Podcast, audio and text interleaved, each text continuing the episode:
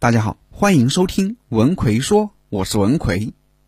一个人的思想决定一个人的行为，一个人的行为决定一个人的习惯，一个人的习惯决定一个人的命运。我相信你肯定听过这句话，所以想要把握自己的命运，我们首先要改变的就是我们的思想。今天给大家分享五个思维法则，让你的人生越来越好，你一定要掌握。一，南风法则。做事一定要讲究方法。法国作家枫丹写过一则寓言：北风和南风比威力，看谁能把路上的行人的大衣给脱掉。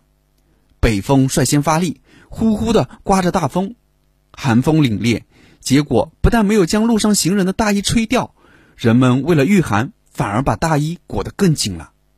接着南风徐徐吹动，顿时风和日丽，路上的行人越来越热。最后纷纷的将身上的大衣脱掉了，结果显而易见，温和的南风赢了。后来这则寓意深刻的小故事就成了心理学上的南风法则。我们在处理人际关系时，一定要注意方式方法。很多时候，好好说话、心平气和的沟通，远比大吵大闹、面红耳赤的争吵来得更加有效。再往深一点思考，我们就能够发现，同样的目标。同样的努力，采用不同的方法、不同的策略，结果往往会大不相同。我们绝大多数人，无论是在工作还是生活中，都非常的努力，但很多时候的结果却并不是很好。这时，你就要想一想这个南风法则了：你是不是用错了方法，或走错了方向？一旦方法或者方向错了，那么你再怎么努力付出，结果也不会太好。这正是我们很多人碌碌无为的原因。我们需要努力，但努力的同时，也要偶尔停下来，抬头看看天空，思考一下自己的方法或者方向是否正确。否则，自己的努力将无法获得最大的回报。二、绿灯思维，保持一个接纳和学习的心态。红灯停，绿灯行，这是生活常识。所谓绿灯思维，就是保持一种开放的态度。来面对和接纳所遇到的人和事。如果你一看到和自己想法不一致的观点，就立马反驳，这就是红灯思维了。你反对一切和你观点不一致的事物，将导致你失去很多成长的机会。比如，朋友提到一个新兴的行业，你并不了解，如果你立马全盘否定，就是红灯思维了。如果你能耐心的听对方讲解，并从中去思考这个行业，就是绿灯思维。这个世界是多元的，永远有我们不了解的事物。同时，我们所认为的观点也并不一定是正确的。我们要保持一个接纳和学习的心态，去了解各种各样的观点和事物，才能够有所成长。就像井底的青蛙，如果你只相信这个世界只有那么大，那你就永远无法了解井外的世界。绿灯思维听起来很简单，但做起来却很难。人性有一个特点。就是认为自己都是正确的，凡是和自己观点不同的都是错误的。我们的潜意识就是这么认为的，所以我们首先要认识到这一点，然后有意识的去克制这一点。三，糖果效应，提高自己的自控能力。一位心理学家曾对一群四岁的孩子做过这样的测试，他对孩子说：“桌上有一块糖，如果你能坚持二十分钟不吃，等我买完东西回来。”我就会额外再奖励你一块糖，也就是你可以得到两块糖。但如果你等不了这么久，把这一块糖吃了，你就只能吃到这一块糖了。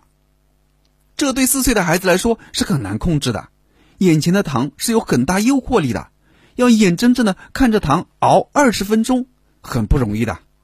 实验的结果是，有三分之一的孩子为了能够得到两块糖，选择了等待，为了熬过这二十分钟。有的是看了又看，摸了又摸，有的是去玩其他的了，来分散自己的注意力，还有人则干脆躺下来睡觉，还有三分之二的孩子选择了不等待。实验者离开了，就立马拿起桌上的糖吃掉了。后来经过二十年的追踪发现，凡是能够熬过二十分钟的那些孩子，普遍有较强的自制能力，处理问题能力强，敢于接受挑战，而那些选择一块糖的孩子。在处事时，往往就会比较犹豫，经不住挫折，这就是糖果效应。你不要觉得那些马上把糖果吃掉的孩子不行，你自己也可以测试一下。当然，你的测试品肯定不是糖果，而是一样你非常想要的东西。比如，当你很想玩手机游戏时，告诉自己，虽然我现在没什么事做，很想玩，但我要控制我自己，我要等六十分钟后再玩。你能熬得住吗？这其实就是一个人的自控能力，也就是我们讲的自律。你是否能够抵挡住诱惑？你是否能够克制自己的冲动？你是否愿意延迟自己的满足感呢？比如，有一个美女主动的靠近你，你能拒绝得了吗？你能为了让自己的身体更健康而坚持每天早起吗？你能为了让自己变得更优秀而坚持每天看书学习吗？每天坚持早起，每天坚持看书，你都无法立刻得到回报，也就是满足。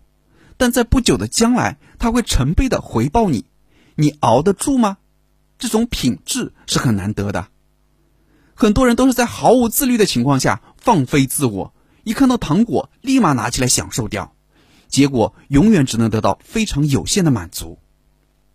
四木桶效应，要有清晰的自我认知，取长补短。一个木桶能装多少水，往往不取决于桶壁上最高的那块木板，而是最短的那一块。这就是木桶效应。一个人想要混得越来越好，就一定要做到不断的自我精进，尽可能的提高自己，取长补短。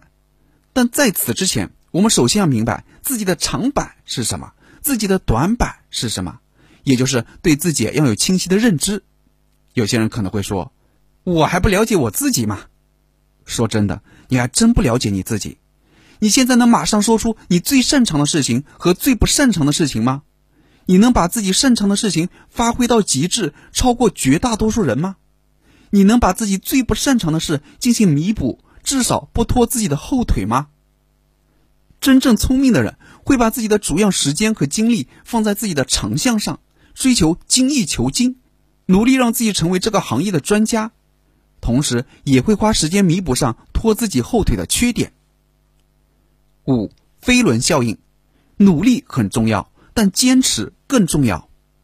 如果想让一个静止的飞轮转动起来，开始你必须用很大的力气才能让它慢慢的转动起来，但这每一圈缓慢的转动都不会浪费掉，直到最后飞轮飞快的转起来后，你就可以非常轻松的让飞轮保持高速的转动。